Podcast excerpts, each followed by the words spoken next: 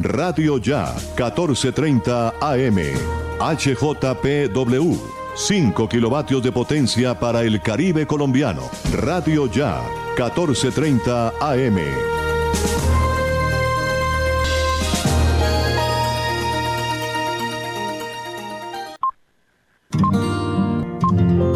El siguiente programa es responsabilidad de sus realizadores.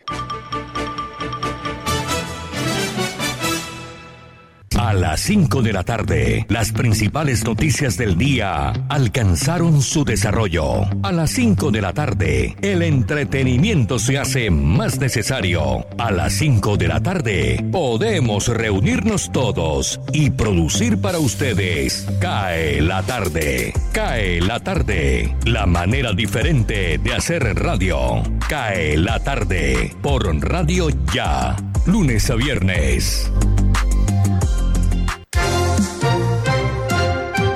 La tarde, cae la tarde, cae la tarde. Conduce Jimmy Villarreal.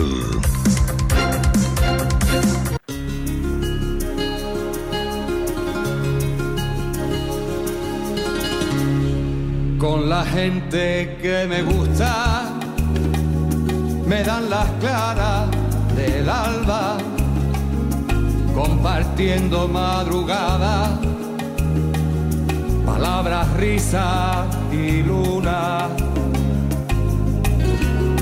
Con la gente que me gusta, paso la noche en vela. Con la gente que me gusta a las 5 de la tarde todos los días, de lunes a viernes, aquí en Radio Ya 1430 AM, en simultánea por www.radioya.co, también quienes nos escuchan a través de Universal Estéreo en www.universalestereo.co y el enlace que tenemos compartido con Tuning Radio, que es la aplicación que permite que usted escuche esa emisora en su teléfono celular. El enlace es www.universalestereo.online y también quienes nos escuchan a través de la consentidaestereo.com. Esos son los enlaces con los cuales nos pueden escuchar eh, a, través del internet. También pueden sintonizarnos en nuestro fanpage que está ubicado en la página de Facebook de la, emisora Radio Ya. Búsquenos como Radio Ya en el fanpage. Ahí estamos transmitiendo. Y cuando se acaba el programa, nos puede buscar como podcast en cualquiera de las aplicaciones de podcast que usted eh, prefiera, entre ellas eh, Spreaker, eh, está también Tuning Radio, Deezer y las que vienen en, en, el teléfono como predeterminadas, como Apple Podcast si tiene un teléfono iPhone o Google Podcast si tiene un teléfono Android. Hoy es 20 de septiembre, lunes, abrimos la semana, abrimos también eh, fechas importantes en la historia llamadas efemérides. Vamos a mirar quién nació, quién murió, qué eventos importantes hubo un 20 de septiembre, como en el caso del 20 de septiembre del año de 1629, cuando la Ciudad de México se, se inundó durante cinco años. La Ciudad de México se ubica sobre un lago que hace que la zona sea susceptible a terremotos o a inundaciones. Por eso siempre oímos de, terremotos en México. Pero la ciudad dejó bajo el agua cinco años una parte importante de su territorio. El 13 de mayo se celebra en México la fundación de Tenochtitlán, antigua capital que se corresponde a la actual ciudad de México, lo que es el México DF, el Distrito Federal. También un 20 de septiembre aunque en 1946 se produce la inauguración del famoso Festival Internacional de Cine de Cannes en Francia, se trata de uno de los festivales de cine más importantes en el mundo. El Festival de Cannes surgió gracias a Jean Sey, ministro de Educación Nacional y Bellas Artes de Francia. A propósito que estábamos hablando ahora de lo que le ocurrió a México y, de la zona en que esa ciudad se encuentra, el fin de semana fuimos sorprendidos por las imágenes de la explosión del volcán en la isla de Palma, en Canarias, en España. Eso nos da pie para colocar el tema del día para conversar con nuestros oyentes a través de la línea de WhatsApp al 319-355-5785. De los fenómenos de la naturaleza, ¿A cuál le tiene más miedo? De los fenómenos naturales, ¿a cuál le tiene más miedo? Ese es nuestro tema del día para conversar a través de la línea de WhatsApp de este programa que es 319-355-5785. Hoy tendremos una entrevista con Radamel Falcao García desde Madrid, de España, con nuestro corresponsal Luis Castañeda ahí en la sede del equipo Rayo Vallecano, donde juega Falcao. Tendremos una entrevista con Radamel Falcao García. No se la pierda.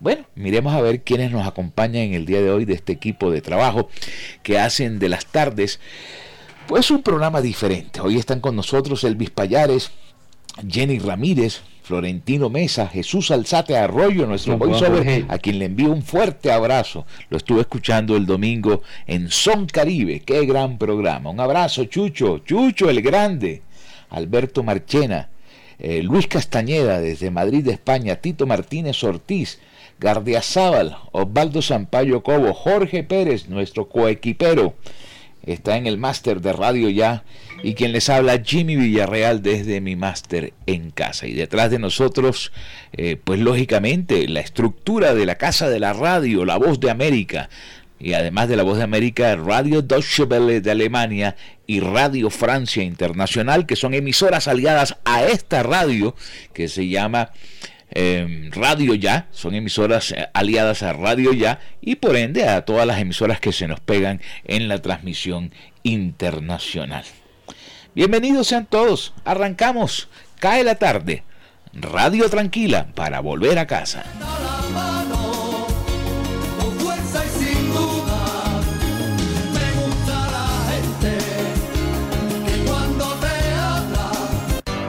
Cae la tarde. Radio Tranquila. Elvis Payares Matute. Barranquilla. Con la puesta en marcha de la estrategia contra el crimen Contigo Barranquilla, se ha logrado 158 capturas por diferentes delitos, 127 de ellas en flagrancia y 31 por orden judicial. De esas capturas, seis corresponden a igual número de individuos reseñados en el cartel de los más buscados, informó el distrito. La estrategia fue una solicitud que hizo el alcalde Jaime Pumarejo al director de la Policía Nacional, general Jorge Luis Vargas. Otro indicador que entrega la administración distrital es la variación del menos 6% en los homicidios ocurridos en el área metropolitana entre el 13 y el 19 de septiembre, en comparación con el mismo periodo de 2020, según datos de la Policía Metropolitana. Dentro de dicha operación se incautaron 318 armas, 23 de fuego, 2 traumáticas y 293 cortopunzantes, así como 89 unidades de munición. También fueron incautados 12,1 kilogramos de estupefacientes discriminados de la siguiente forma: 0.5 gramos de cocaína, 2.5 de base de coca, 7.7 de marihuana y 1.4 de bazuco. Además, se recuperaron cuatro automóviles y diez motocicletas que habían sido reportadas como robadas y se dio la incautación de 8 millones 790 mil pesos y 16 celulares. Igualmente, se impusieron 812 comparendos por infracciones al Código Nacional de Convivencia Ciudadana. Atención, tras la captura de Emilio Tapia por el escándalo de contratos en el Ministerio de las TIC, se estableció que el hombre ingresó a la urgencia de la Clínica Misericordia por una crisis de hipertensión. Fue la mañana de hoy que personal del CTI de la Fiscalía que llegó desde Bogotá, quien realizó la captura de Tapia, quien estaría detrás de los polémicos contratos de 70 mil millones de pesos. Tapia, según fuente cercana a la clínica, sigue hospitalizado en calidad de capturado y bajo estricta vigilancia de agentes del CTI. Durante la mañana se vio la entrada y salida de agentes de la Fiscalía que adelantan la diligencia judicial. Bogotá. El Ministerio de Salud pidió al continente consolidar la seguridad sanitaria. Como presidente saliente del Consejo Directivo de la Organización Panamericana de la Salud, el ministro de Salud y Protección Social de Colombia, Fernando Ruiz Gómez, se refirió a los retos impuestos por la pandemia por COVID-19 en las Américas y los esfuerzos de los sistemas de salud para la atención de la población. Han transcurrido 20 meses desde el 21 de enero de 2020, cuando se identificó el primer caso de COVID-19 en las Américas. Hoy el continente suma 87,5 millones de contagios y 2.163.000 muertes y constituye la región más golpeada a nivel global por la pandemia. En su discurso, Gómez se refirió a que durante años sin mucho éxito Pregonamos en nuestros países el principio de la salud en todas las políticas y agregó que la pandemia transformó ese sano principio de realidad. Esta misión, manifestó, nos ha correspondido en las condiciones de mayor incertidumbre, de mayor limitación de conocimiento sobre la patogenia del virus y de mayor incapacidad de control sobre biológicos e insumos médicos que son indispensables para enfrentar desde los servicios de salud una situación de pandemia. Atención, hay emergencia en La Mojana. Cerca de 2.000 familias habitantes de La Mojana enfrentan una emergencia humanitaria mientras las aguas del río Cauca inundan la región por el rompimiento de un dique. La mayoría de damnificados perdieron cultivos, animales y pertenencias y hoy viven de la caridad de los usuarios de las vías. En La Mojana, con el rompimiento del dique conocido como Caregato, hoy se ve agua en lo que antes eran cultivos de arroz y pastos para el ganado. Los habitantes tuvieron que salir de sus casas y buscar refugio en la única parte más alta. En varios sectores de la vía entre San Marcos y Majagual hay un solo carril para los vehículos. Sobre media carretera se observa centenares de plásticos de los cambuches, en donde hoy viven damnificados. Conductores de buses bloquearon vías de Barranquilla por inseguridad ante extorsiones. Las cuatro vías más importantes de Barranquilla fueron bloqueadas con buses en medio de una manifestación contra la inseguridad que enfrentan los conductores del transporte público colectivo en la capital del Atlántico, con lo que afectan a más de 50.000 personas. Se trata de la calle 30, la vía 40, la Murillo y la Circunvalar, las cuales tenían buses ubicados horizontalmente para evitar el tránsito de otro tipo de vehículo. En algunos puntos incluso se presentaron confrontaciones entre conductores manifestantes y los que estaban trabajando, a quienes obligaron a bajarse de los buses y les quitaban las llaves para exigirles que se sumaran a la protesta. Cae la tarde, cae la tarde, cae la tarde. La voz de América. Noticias del mundo.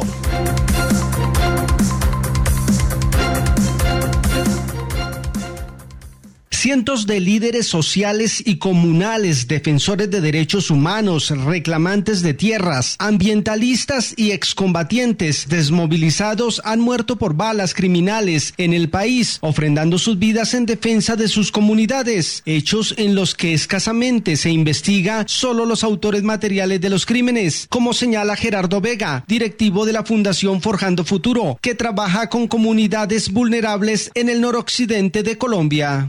Las líneas de investigación se fundamentan en quién cometió el hecho de manera material, pero no quiénes son los autores intelectuales, quién está detrás del escritorio, quién manda a ejecutar y quién paga. Y es que según un informe de la Oficina en Colombia de la ONU, en lo que va de este año, 143 líderes sociales han sido asesinados, mientras que según la organización no gubernamental de paz, 611 líderes fueron asesinados en los últimos cinco años desde la firma de los acuerdos de paz, hecho que generó un vacío de poder en muchas regiones regiones del país que antes eran ocupadas por las FARC y donde no hizo presencia el Estado, como explica Camilo González Pozo, director de esta organización no gubernamental. Ese vacío de poder fue cubierto por las organizaciones comunitarias de base y contra el control territorial comunitario es que ha chocado gente que quiere seguir acumulando riqueza, apoderándose de oro, negocios de narcotráfico, de tierra, de madera ilegal. Ambos analistas consultados por La Voz de América coinciden en que ante la falta de presencia e inversión del Estado, en muchas regiones del país las únicas alternativas son los negocios ilegales, caldo de cultivo para la violencia y la eliminación sistemática de quienes se oponen a los intereses criminales. Manuel Arias Naranjo, Voz de América, Colombia.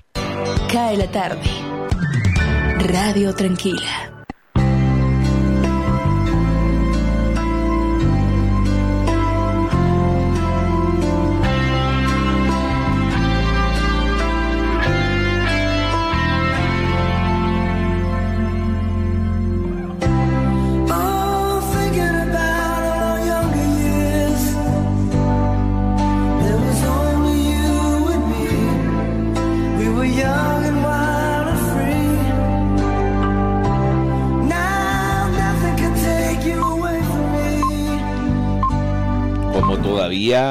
Estamos en el mes del amor y la amistad, me he dado licencia de colocar esta baladita para darle la bienvenida a aquellos que nos acaban de sintonizar. Heaven se llama esa canción, Cielo, de el canadiense Brian Adams.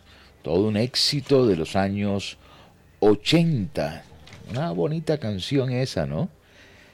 Entre otras cosas, se fue lanzada en el año de 1984, cuando Brian Adams era bien jovencito. Hoy tiene mi edad, tiene 61 años, sigue siendo joven, sigue siendo joven. Fue disco de oro en Canadá y alcanzó eh, sitiales de privilegio en los listados de popularidad en la revista Billboard en los Estados Unidos, pero nunca alcanzó eh, primeros lugares, o sea, de los 10 primeros creo que nunca lo alcanzó. Figuró en el listado general de las 100 calientes, pero es un tema que todavía recordamos y muy propicio en este mes de septiembre, mes del amor y la amistad ha comenzado a llegar los mensajes a través de nuestra línea de WhatsApp 319-355-5785. Me escribe Jacqueline Loaiza desde Miami. Dice, buenas tardes, don Jimmy. Ustedes son mi programa favorito. Entro a trabajar a las 4 de la mañana y salgo a las 3 de la tarde. Tiempo suficiente de llegar a casa un baño o una ducha y eh, escucharlos en mi teléfono a través de la aplicación Tuning Radio por la legendaria Universal Stereo. Gracias eh, Jacqueline por sintonizarnos. El tema del día habla sobre el fenómeno que más le teme es al mar, aunque amo la playa, pero le brindo mis respetos al mar. Un abrazo muy especial a la gente de Barranquilla. Gracias Jacqueline por la sintonía. Jorge Vargas dice, buenas tardes, para mí los desastres naturales que más miedo me dan son los terremotos, porque no dan tiempo para nada. Eso es verdad, los terremotos aparecen y tiembla la tierra y a buscar escondedero a peso. Permítame un segundo, ya sigo leyendo mensajes. Vamos a ver las efemérides porque no las hemos terminado. ¿Qué pasó el 20 de septiembre? En 1880, Buenos Aires es declarada capital de la República Argentina. En el año de 1896 se hizo la primera carrera de motos que recorre a Francia de París a Nantes. En el año de 1920 el Congreso de la India permite la primera campaña de no colaboración a Gandhi. En el año de 1942 se inicia el holocausto de Leftich en Ucrania.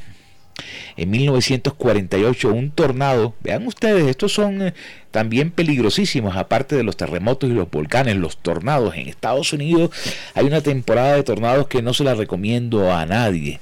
Un tornado en Sudáfrica atraviesa Johannesburgo y deja seis personas fallecidas. A ver, miramos aquí, en 1976 se adopta el sufragio universal en el Parlamento Europeo. En 1990, un día como hoy, Saddam Hussein exige la difusión de sus mensajes en Estados Unidos. En 2005, Bon Jovi publica Have a Nice Day. Sí, señor. Esta mañana me estaba acordando de ello hablando con Alberto Marchena. En el 2017 entra en vigor el Tratado sobre la Prohibición de las Armas Nucleares. Y ahorita miramos quién nació y quién murió un día como hoy. Voy a saludar a Jorge Pérez, quien debe estar listo con su almanaque Bristol y su termómetro en mano para que me cuente o nos cuente más bien cómo está la temperatura. Jorge, buenas tardes. Muy buenas tardes, Jimmy. Cordialísimo saludo para usted, para los oyentes de CAE la tarde, a través de Radio Ya, Barranquilla, 1430M, y a través de todos nuestros canales digitales donde retransmite la señal de Radio Ya y este espacio CAE la tarde. Antes de entregarle el tiempo, Jimmy, a modo de noticia, hay que decirle que hoy la jornada de laboral en el Atlántico se vio un poco afectada debido al bloqueo al paro de transportadores de buses urbanos. Hace un par de horas, la Policía Metropolitana de Barranquilla confirmó que llegó a un acuerdo con las empresas de buses para levantar el paro y los bloqueos en la ciudad y se comprometió a incrementar mayormente el pie de fuerza para proteger en los sectores más críticos del área metropolitana y Barranquilla a los conductores para que no sigan siendo víctimas de atentados, de atracos y de extorsiones. Esperemos a ver qué termina todo eso. Parece que todos se pusieran de acuerdo porque hoy en Cartagena eh, también hubo cierre de la ciudad por parte de los taxistas los taxistas hicieron eh, cierres a la entrada de Boca Grande, hicieron cierres por la avenida Pedro de Heredia, hicieron cierres por la línea eh, donde está la salida hacia Barranquilla y estaban pidiendo al alcalde que prohibiera la utilización de las plataformas, que la gente no trabajara ni Uber ni trabajara, bueno, en Cartagena es fuerte en Driver que no trabajara esas plataformas y combate en mano iban bajando a los pasajeros que iban montados en, en carros particulares que estaban brindando el servicio de taxi.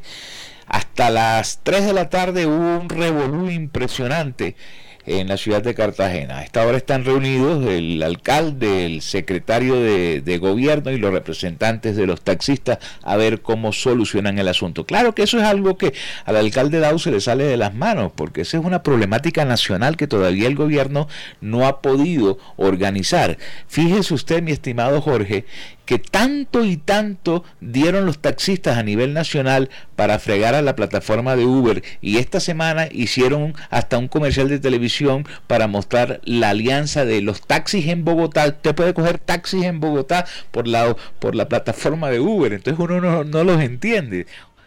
Lo malo es estar eh, fuera de la rosca. Lo bueno es, participar todos en el negocio. La rosca no es mala. Lo malo es, estar fuera de ella. Exacto. Un poquito de, la mermelada no, cae mala. Eh, bueno, entonces esperemos a ver en qué termina todo esto. Ellos se comprometieron, la Policía Metropolitana, en que bien temprano, apenas empiece a circular el primer eh, vehículo para transportar a la gente, usted sabe que más o menos entre 4 y 4 y media empiezan a circular algunos vehículos, empiezan a recorrer la ciudad. Ojalá no se presenten más casos de estos. Le tengo un efeméride que me gusta y que a usted también le gusta porque tiene que ver con el fútbol y tiene que ver con el junior. Hombre. Un día como hoy, un 20 de septiembre de 1949, nació en Buenos Aires, Argentina, un exjugador y entrenador del fútbol argentino. ¿Sabe usted quién es? Nada menos que Carlos Babington, que jugó en Junior. Hombre. Marcó 26 goles con el equipo Tiburón. De los grandes. De los Esos sí eran grandes jugadores, no como estos que están ahora. No como los genéricos que tenemos ahora. No, por favor, ni punto de comparación. Eso sí sudaban la camiseta y como decían eh, eh, popularmente, se hacían matar por la institución. Pero estos solo están pensando es, ya Don Fat pagó. ¿Ya qué hora sale el cheque? Porque no, no, de verdad, mejor no me haga hablar, no me haga hablar. Bueno, vamos con la temperatura. sí, señora, a esta hora la temperatura en Barranquilla tenemos 28 grados centígrados en nuestra ciudad de Barranquilla, cielo parcialmente nublado hay probabilidad de lluvia después de las 6 de la tarde de un 12%. Tendremos una temperatura mínima en horas de la noche de 26 grados centígrados. Sensación térmica a esta hora de 31 grados. La humedad del 79%. La visibilidad en el Ernesto Cortizos de Soledad 9,6 kilómetros. El sol, que ya no lo vemos por aquí porque está bastante nublado, eh, dice acá el ideal que se ocultará a las 6 y 2 minutos. Vientos de 10 kilómetros por hora. Y cambia, cambió esta semana el tema de la fase lunar. Vamos a buscar, abrir el, el librito Bristol, la página 4. Ahí está. Dice luna llena. A partir de hoy empezamos a disfrutar nuestra luna llena en Barranquilla. Ojalá si no esté tan nublado el cielo, podamos ver nuestra hermosa luna de Barranquilla, Jimmy. Bueno, les recuerdo a quienes llegaron tarde a nuestra sintonía que hoy tendremos una entrevista desde Madrid con Luis Castañeda, quien está al lado de Radamel Farcao García, en Vallecas. Quien gol en el fin de semana y quien está muy contento con haber vuelto a la Liga Española. En una gran primicia de Cae la Tarde, Radamel Falcao García. En Vallecas, Madrid. Así es. Bueno. 5.23 minutos. Continuemos. Cae la tarde.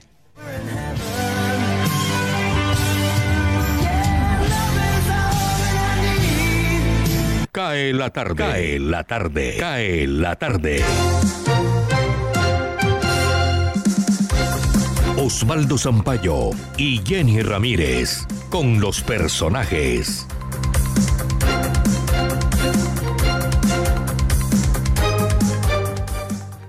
Algunas de las noticias más importantes de hoy. Comenzó en la Corte Internacional de La Haya las audiencias en el litigio que Colombia y Nicaragua dirimen en el Mar Caribe. Consultamos sobre el tema Arturo Galvez, doctor en Derecho Internacional, es director general de Soberanía Territorial del Ministerio de Relaciones Exteriores. Doctor Galvez, ¿por qué Nicaragua nos gana todas las demandas?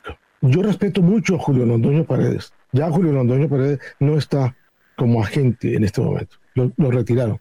Desde el momento en que perdió Colombia eh, su demanda que, presentó Nicaragua contra Colombia sobre la pretensión sobre todo el archipiélago de Salvador y Providencia. Julio Londoño fue el eh, agente oficial con Guillermo Fernández de Soto. Pero le voy a decir, no lo que digo yo, porque yo respeto mucho a Julio Londoño, lo que dice el finado Enrique Gaviria Líbano, el embajador Julio eh, Enrique Gaviria, que murió hace poco, el año pasado, hace un año. Él en un libro dice, discúlpeme, pero ¿cómo puede ser Julio Londoño en nuestro agente ante la Corte Internacional de Justicia, donde hay eh, unos magistrados respetados que llevan una tradición que para poder llegar a ser magistrados pasan 30, 40 años para llegar eh, incoluble, no es los magistrados de nuestros tribunales, no, no, los magistrados de la Corte son gente muy respetada. ¿Cómo le ponen a Julio Londoño? Primero, Julio Londoño no es abogado. ¿Cómo va a defender un abogado? Es lo mínimo, que sea abogado.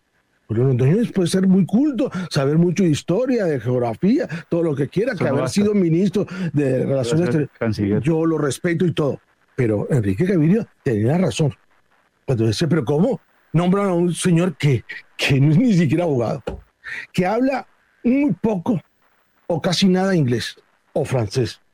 Y al señor que le ponen al lado, Guillermo Fernández, eso usted sabe, él fue compañero mío de, en el ministerio. Y lo que hacía era robarse los papeles de nosotros para llevárselo al ministro y ponerse que él lo había hecho.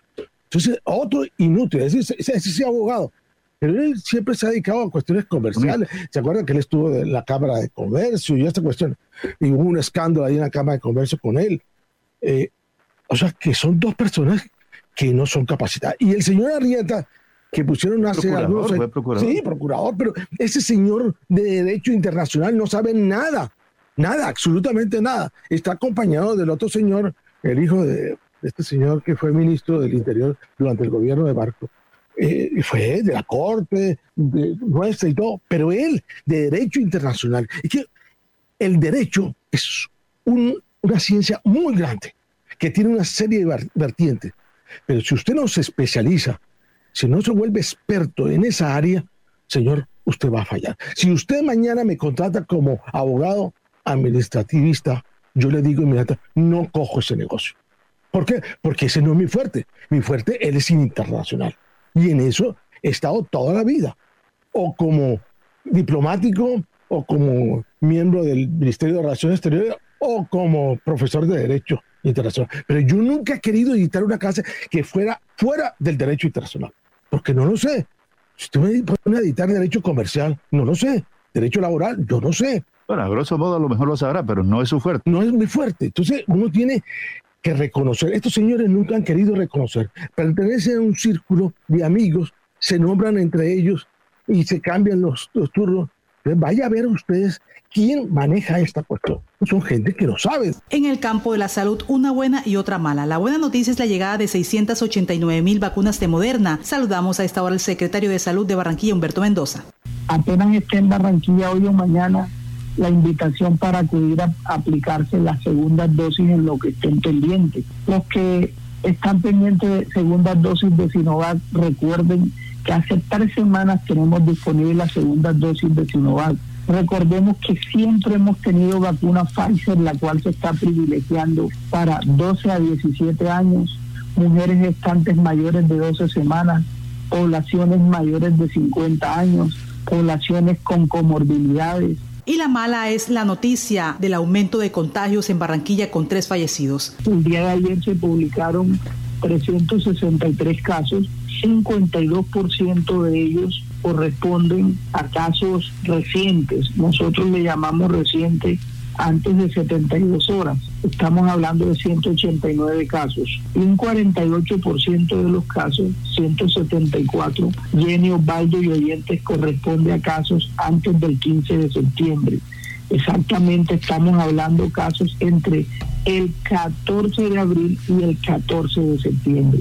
Muy importante que los oyentes sepan que ahí están 53% mujeres, 47% hombres, es decir, no no hay ninguna significancia en, en la edad, en el género, perdón, tampoco en el estrato. Lo que sí estamos viendo es que el 81% de estos 363 casos, me refiero a 293 personas, no estaban vacunadas. Y el 7% tenía solamente la primera dosis, 25 personas. Un 88% de estos casos o no estaban vacunados o solamente tenían una dosis, lo que quiere decir que estamos al frente de lo que el mundo está hablando de la pandemia de los no vacunados. Eh, el 97% de lo que tenemos fallecidos entre marzo y eh, agosto 28 son personas no vacunadas.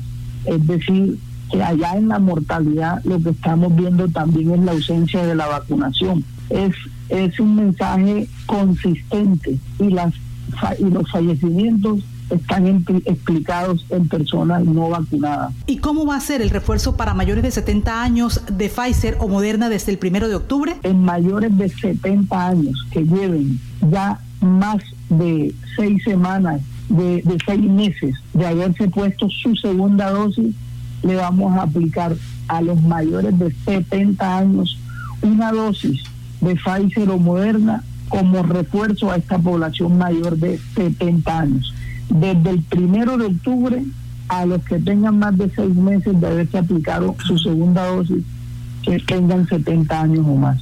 Después de seis meses de estar vacunado, que haya tenido su segunda dosis, que tenga más de 70 años, vamos a ponerle una tercera dosis que será o Pfizer o Moderna. Seguimos en la línea de la salud y destacamos que hoy es el Día Internacional del Alzheimer y nos acompaña una cuidadora, doña Yolanda de Fonseca, quien está viviendo esa experiencia. Primero con su papá que ya murió, su mamá que sobrevive y ahora su hermano que ha sido diagnosticado. Mi papá duró como ocho años, mi mamá ya va casi para los diez para los diez. Y, y si les comento que hoy en día mi hermano, eh, un año mayor que yo, tiene 71 años, acaba de ser diagnosticado con Alzheimer también. ¿Su hermano?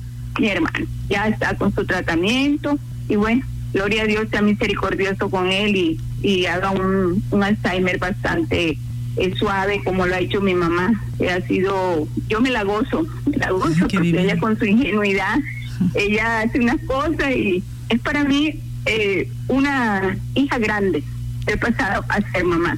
He llorado mucho, me da pesar cuando le veo esa conducta porque sé que no es mi mamá.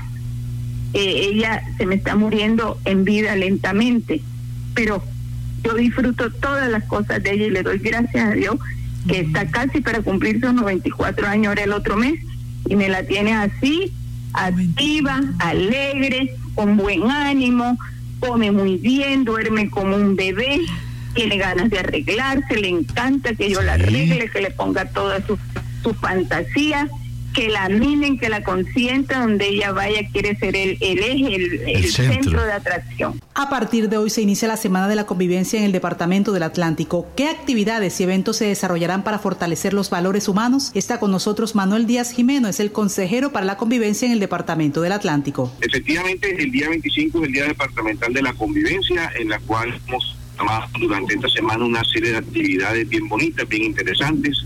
Eh, vamos a iniciar el, con unas charlas virtuales con nuestro equipo de la alta consejería, donde hay una psiquiatra, la doctora Rubí Gómez, hay Corro, el psicólogo, en la cual vamos a hablar y exponer algunas situaciones que se han vivido eh, durante este, este, tiempo de la pandemia, mucha violencia intrafamiliar, algunos temas de salud mental y también para el tema de los jóvenes con el sexting y toda esta serie de actividades de redes sociales. El día de mañana haremos el lanzamiento en compañía de la señora gobernadora y el doctor Jessy Turbay, nuestro secretario de Interior, de nuestro programa Viva la Barra, en la cual eh, desarrollamos un proyecto de emprendimiento con los miembros de las barras del Junior de Barranquilla que viven en Barranquilla y viven en los municipios del departamento del Atlántico. Eso será mañana a partir de las 4 de la tarde en la Plaza de la Paz, en el Cubo de Cristal. Proyecto hermoso emprendimiento de transformación social de este grupo de líderes que forman parte de la barra de Barranquilla. El día miércoles haremos actividades deportivas en compañía de Indeportes en los municipios de Ponedera y el jueves en Mucha. A las 4.30 de la tarde estaremos haciendo estas actividades, enviando el mensaje que a partir del deporte y de la cultura podemos generar sana convivencia en nuestro departamento. Somos unos convencidos que la práctica del deporte aleja a los jóvenes de los malos pasos, de los malos caminos y sin lugar a dudas nos ayudarán a, mejorar esta sociedad atlanticense, dando mayor compromiso con todas estas medidas de, autocuidado.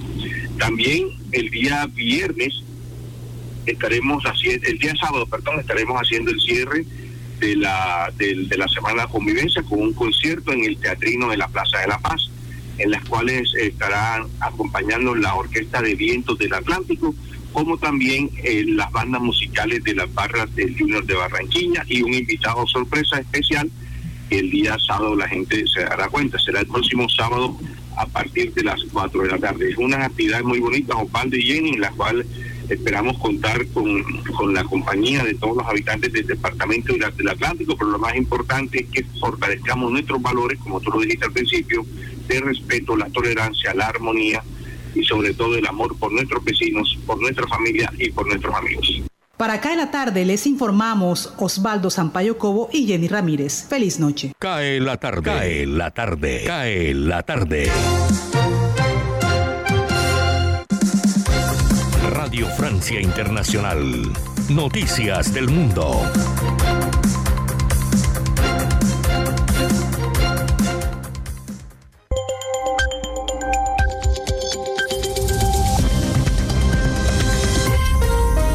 Bienvenidos a este flash informativo de Radio Francia Internacional. Remy Vivian en los controles. Hoy es lunes 20 de septiembre. Vamos ya con las noticias. Andreina Flores. En Rusia, el presidente Vladimir Putin se regocija de la transparencia de las elecciones legislativas en las que ganó su partido, Rusia Unida, con el 46% de los votos o contra un 21% del Partido Comunista. Sin embargo, ha habido una buena cantidad de acusaciones de fraude, ilustradas incluso con videos que han circulado todo el fin de semana en redes sociales. Escuchemos a Iliam Nematov, presidente de los observadores electorales. El recuento de votos se realizó de acuerdo con los marcos legales. Francamente digo que la misión de los observadores no ha reportado ninguna violación sistémica grave que afecte los resultados de la votación. Y también en Rusia, un estudiante mató al menos a seis personas e hirió a otras 20 en un tiroteo el día de hoy en un campus universitario de Perm, en los Urales, antes de resultar él mismo herido y detenido. Elecciones legislativas hoy en Canadá. Se trata de comicios anticipados que tienen como protagonista al primer ministro Justin Trudeau del Partido Liberal, que se enfrenta a los conservadores en un intento por gobernar con mayoría parlamentaria. En Ruanda, Paul Rusesabagina, exdirector del Hotel Mil Collines, cuya historia inspiró la película Hotel Ruanda sobre el genocidio en ese país, fue declarado culpable de terrorismo el día de hoy. Rusesabagina denunció ferozmente al gobernante ruandés Paul Kagame como dictador y fue detenido en agosto de 2020. Su familia denuncia que la decisión de hoy no fue un fallo judicial, sino una orden directa del presidente.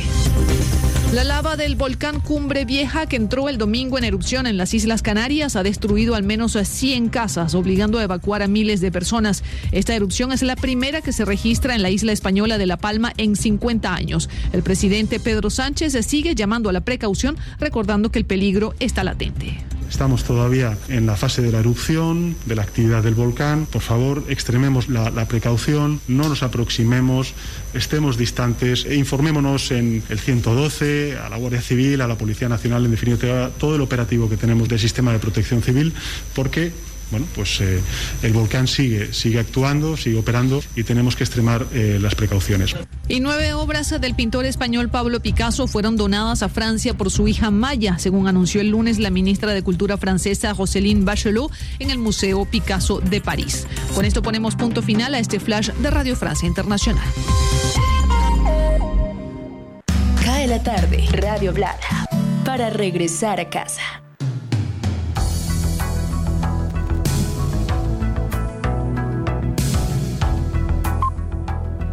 Miremos rápidamente, antes de ir al break, quienes nacieron y quienes eh, fallecieron un día como hoy.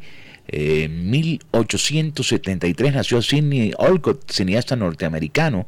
En 1878 Upton Sinclair, escritor norteamericano. En 1886 Charles William, novelista británico.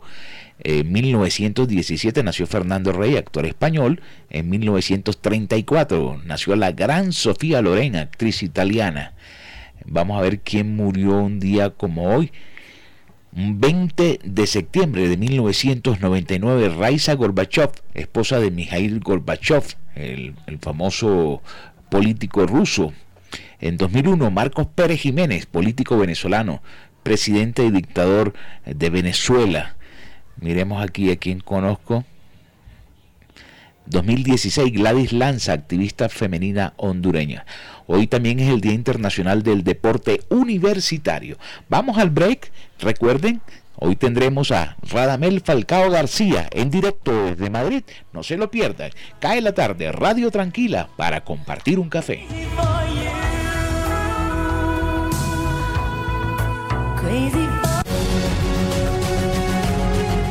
www.radioya.com es la radio digital de tu generación.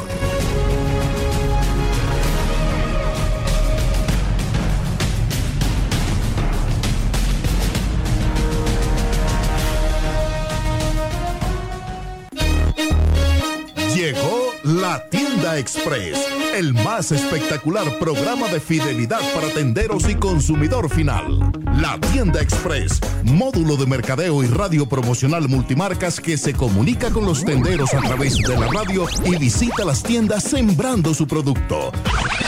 La tienda express, 20 años diseñando estrategias exitosas con las mejores marcas del país. La tienda express, mayores informes al 315 545 3545. Noticias Ya es información, análisis, opinión en Barranquilla y el Caribe. Sintonízate en los 94.1 FM de Uniautónoma Estéreo y los 14.30 AM de Radio Ya. Noticias Ya, con la dirección de Jenny Ramírez y Osvaldo Sampaio Cobo. Escúchanos desde las 4 y 45 hasta las 9 de la mañana. Cae la tarde. Radio Tranquila. Cae la tarde. Cae la tarde. Cae la tarde. Gustavo Álvarez Gardiazabal. La crónica del día.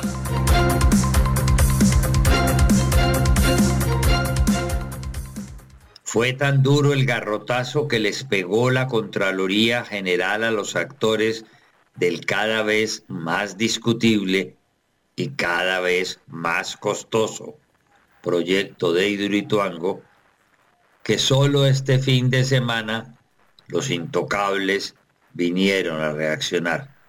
El grito en el cielo se había demorado probablemente porque la determinación sancionatoria tocó a Sergio Fajardo, el gran armador durante años del tinglado EPM, empresa privada. Quizás porque necesitaban madurar la respuesta para que ella no fuera tenida como una actitud política de defensa del otra vez candidato presidencial, puesto que fue alcalde y gobernador durante los años que se ajustaron las cargas de Hidroituango. O de pronto, porque en Antioquia ha existido la tendencia a cerrar filas para proteger con férrea y exitosa unidad a quienes por pertenecer a su plana mayor han llegado a equivocarse. En fin, por cualquier causa anterior, solo ahora están magnificando los efectos de ese fallo fiscal de la Contraloría en una actitud que contrasta con el silencio que esa misma dirigencia tuvo cuando el también exalcalde y exgobernador Luis Pérez analizó en su momento y en sendos libros los errores constructivos de Hidroituango. Para esa plana mayor, como para muchísimos antioqueños, lo de Hidroituango o fue una falla inatajable del destino o una equivocación que por sus magnitudes debe olvidarse, hacerle borrón y cuenta nueva y, reparando o remendando, intentar salvarla. La vida les ha enseñado a los colombianos y a los antioqueños, sí que más, que no importando los elevados costos de las equivocaciones, ha sido mejor tener funcionando a reficar y al metro de Medellín. Así no hayamos terminado de pagarlos con nuestros impuestos y los responsables de los errores gocen de la gloria del olvido.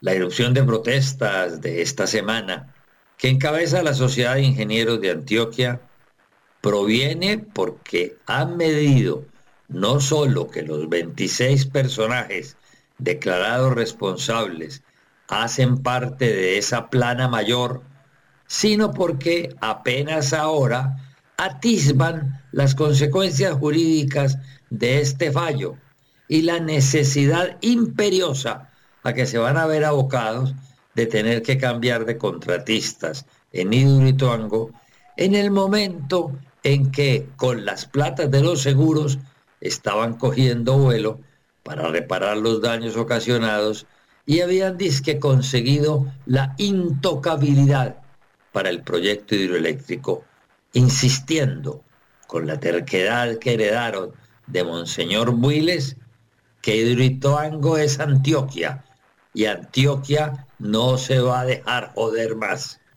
Muchas gracias. Noticias del espectáculo.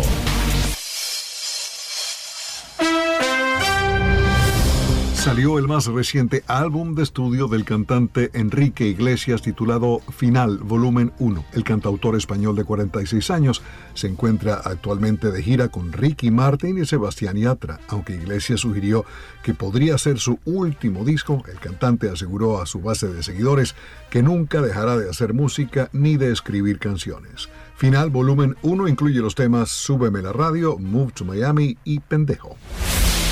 La versión de Steven Spielberg de West Side Story será estrenada el 10 de diciembre luego de retrasos debido a la pandemia. La cinta iba a estrenarse en diciembre de 2020.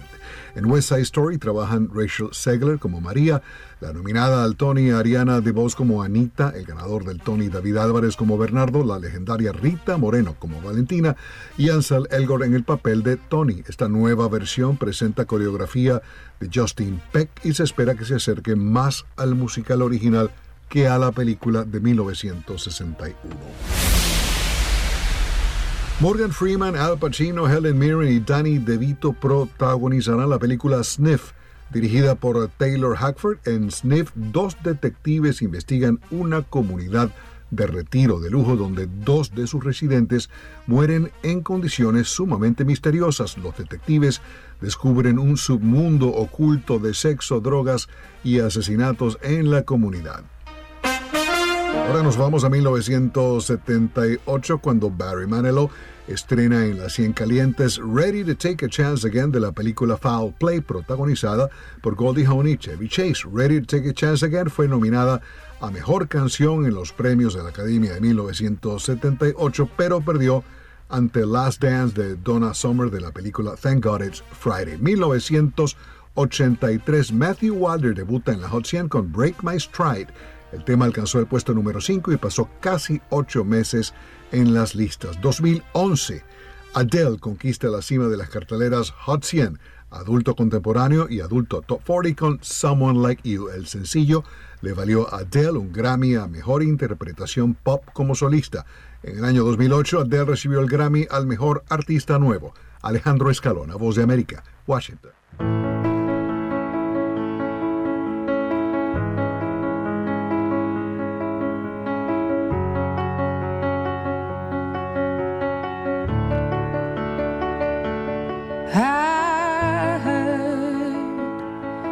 That you settle down, that you found a girl and you're married now. I heard that your dreams came true. Guess she gave you things. Deportes. Bueno, estamos con Radamel Falcao García, que ha llegado de nuevo a su casa, de nuevo a España. Radamel, bienvenido. Bueno, muchísimas gracias. Muy contento de poder estar eh, nuevamente en la liga y estar en el Rayo. Bueno, en tu primera etapa en España fue algo maravilloso, unos números astronómicos y eres muy amado por la afición española, por esta liga española. En esta segunda etapa, ¿cómo encaras este nuevo objetivo? Bueno, es un desafío, desafío importante poder venir eh, en esta etapa de mi carrera a la Liga Española. Eh, vengo a un club con, con muchas exigencias, ¿no? Eh, y esperan de mí un nivel importante, aportar, aportar goles, que es lo que más quiero, eh, corresponderles de esa manera a todo el cariño que me han mostrado desde el primer momento. Que bueno, en caras este nuevo año con uno de los objetivos se podría decir mundial. Además, además, es, hace parte de los objetivos que tengo eh, de poder hacer, seguir haciendo parte de la selección. Eh, por eso tomé la decisión de venir a, la Liga Española y eh, de seguir estando vigente en una liga competitiva y bueno, de donde van a, requieren lo mejor de mí, el 100%, el cuidado, en la atención, en, en todo, así que eso también habla un poco de, de- de la manera en que pienso. Siempre has sido una persona que has transmitido mucha identidad y que imprimes mucha identidad en todo lo que haces. En este nuevo tiempo utilizas el número 3. ¿Qué te mueve a, utilizar el número 3? Bueno, es, eh, es un homenaje a mi padre. eh, era, era uno de los números que estaba disponible y él acostumbraba a jugar con este, con este dorsal y bueno, qué mejor manera de usarlo para homenajearlo. Que bueno, te damos la bienvenida, te deseamos toda la suerte del mundo para este tiempo y sobre todo todas las bendiciones de Dios para que en este tiempo puedas desarrollar el mejor fútbol y seguir transmitiendo lo que tú eres. Vale, muchísimas gracias. Estuvimos aquí en la presentación de Radamel Falcao García delante de su afición, la afición del Rayo Vallecano, ese equipo que lo ha recibido con tanto amor y con tanto cariño.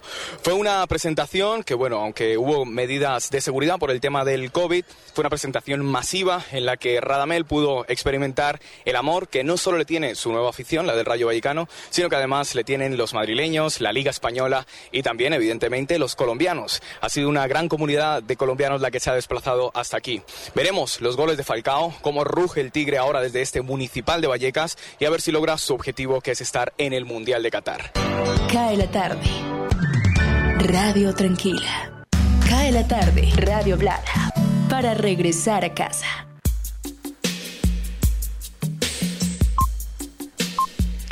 Ya estamos sobre las 5 de la tarde, 51 minutos. Llegó el reporte del COVID.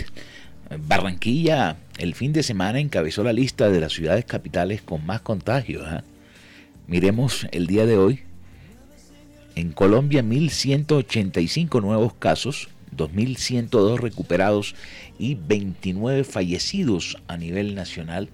Miremos la lista del cuadro que nos envían siempre anexo a este informe y encabeza el departamento de Antioquia con 318 contagios, le sigue Bogotá con 216, departamento del Valle con 111, Barranquilla en el cuarto lugar con 109 y el departamento del Atlántico con 62 contagios en las últimas 24 horas. Cifras locales aterrizadas, Jorge.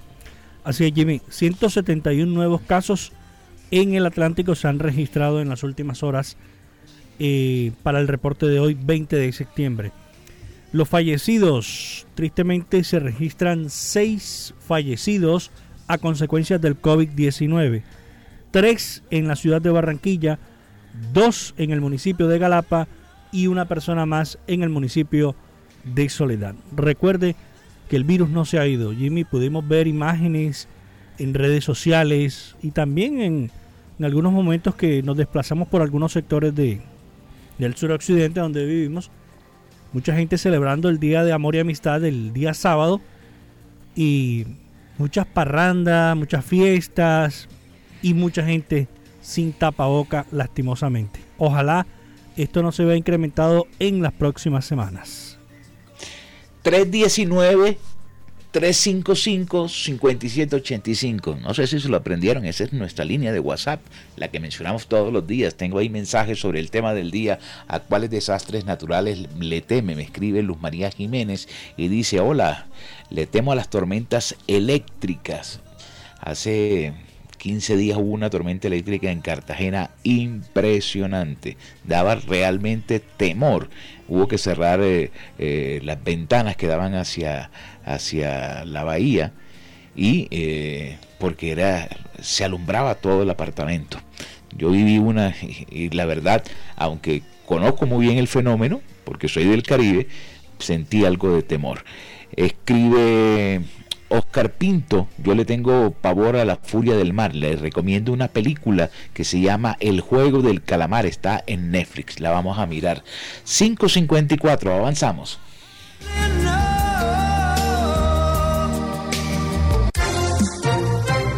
Freddy Rocha en Cae la tarde. Cae la tarde.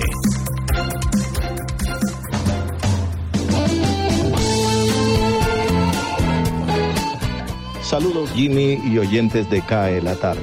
Desde el pasado fin de semana nos encontramos en es una ciudad de 200 mil habitantes, muchos de ellos eh, veteranos de guerras y personas pensionadas eh, que están en plan descanso y es un sitio turístico por excelencia para las personas que se desplazan del norte de los Estados Unidos y del Canadá y otros lugares que experimentan mucho frío, sobre todo en el invierno, y vienen a pasar temporadas a estos sitios. Es un lugar bellísimo en donde hay mucho respeto por la naturaleza. ¿Y qué nos hemos encontrado acá? Nada más y nada menos que el concierto de Carlos Santana. Es un tour denominado Blessing and Miracles Tour, que se cumplió anoche justamente en un escenario de esta ciudad que se llama la Arena del Estero. Ahí fue la presentación de Carlos Santana, quien tenía 23 años de no actuar en esta zona de la Florida. Los boletos para la presentación de Carlos Santana acá en Cape Coral oscilaban en un mínimo de 36 dólares y un máximo de 126 dólares. Y acá fue la gran actuación de este músico mexicano nacido un 20 de julio, por cierto día de la independencia de Colombia de 1947. Notas de viaje desde Cape Coral. Freddy Rocha.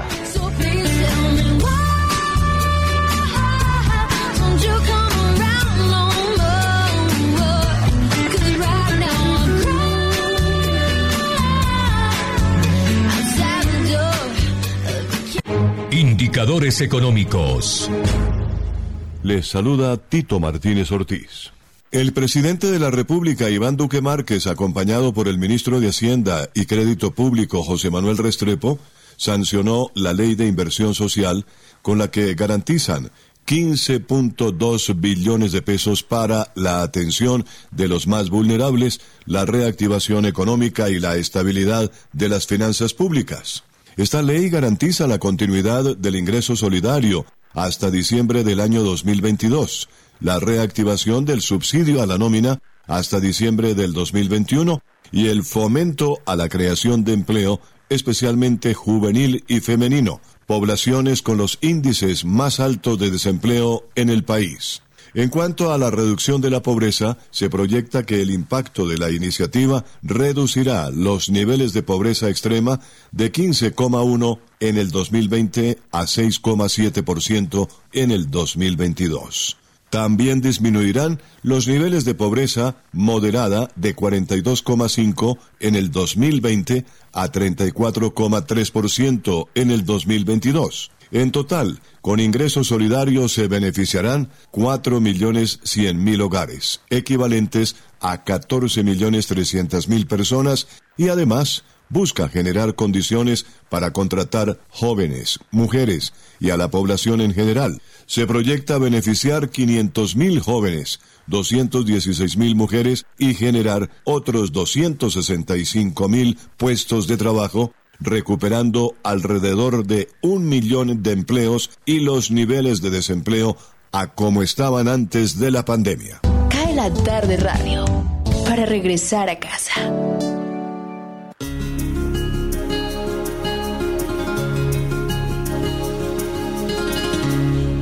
Con la gente que me gusta me dan las claras. Se nos agotó el tiempo, vamos con la frase del día, la frase motivadora del día. La felicidad no ocurre por casualidad, sino por elección. La felicidad no ocurre por casualidad, sino por elección. Volveremos mañana a compartir con ustedes nuestra habitual tacita de café, nuestras noticias, nuestros compañeros de trabajo que se esfuerzan todos los días para presentar sus informes, el respaldo de las cadenas internacionales. Recuerden que este programa lo origina Radio Ya 1430 AM en la ciudad de Barranquilla, en simultánea por www.radioya.co, también Universal Estéreo en www.universalestereo.co o .co, como lo quiera llamar, y un enlace que tenemos eh, con la aplicación Tuning Radio. Ahí pueden eh, escribir www.universalestereo con online y ahí aparece la señal de la emisora. Quiero agradecer a los cuarenta y pico de oyentes que tenemos en este momento en el streaming que están con nosotros y a quienes nos han escuchado también a través de nuestro fanpage y a quienes todavía pueden escucharnos a través de el podcast. Este programa una vez se cierra la señal se convierte en radio en demanda, radio on demand, que es el, el, el, podcast y ustedes pueden escucharlo en su teléfono sin gastar datos. Si tiene un teléfono Android, busque en Google Podcast Radio Ya y ahí aparece toda la programación de la emisora, desde las primeras horas del día hasta el cierre de programas hablados, de lo que es nuestra franja de radio hablada, que es este programa que se acaba a las 6 de la tarde. Y ahí pueden escuchar nuestro espacio. Y si tiene un teléfono... Eh, eh, de, de, la otra línea, que es los iOS o los iPhone, puede buscar en Apple Podcast y así igualito, busca radio ya, aparece el logo de la emisora y está toda la programación. Busca la fecha de hoy y debe aparecer a las 5 de la, a las 6 y 20 de la tarde el programa y lo puede compartir, lo puede parar, lo puede descargar. No vale un peso, además no gasta datos. En fin, volveremos mañana, mi estimado Jorge. Tiempo para una piñita y una avena, ¿no? Sí, hoy es lunes de, de piñitas. Exacto. Mañana esperamos hacerlo mucho mejor. Feliz noche. De una mesa.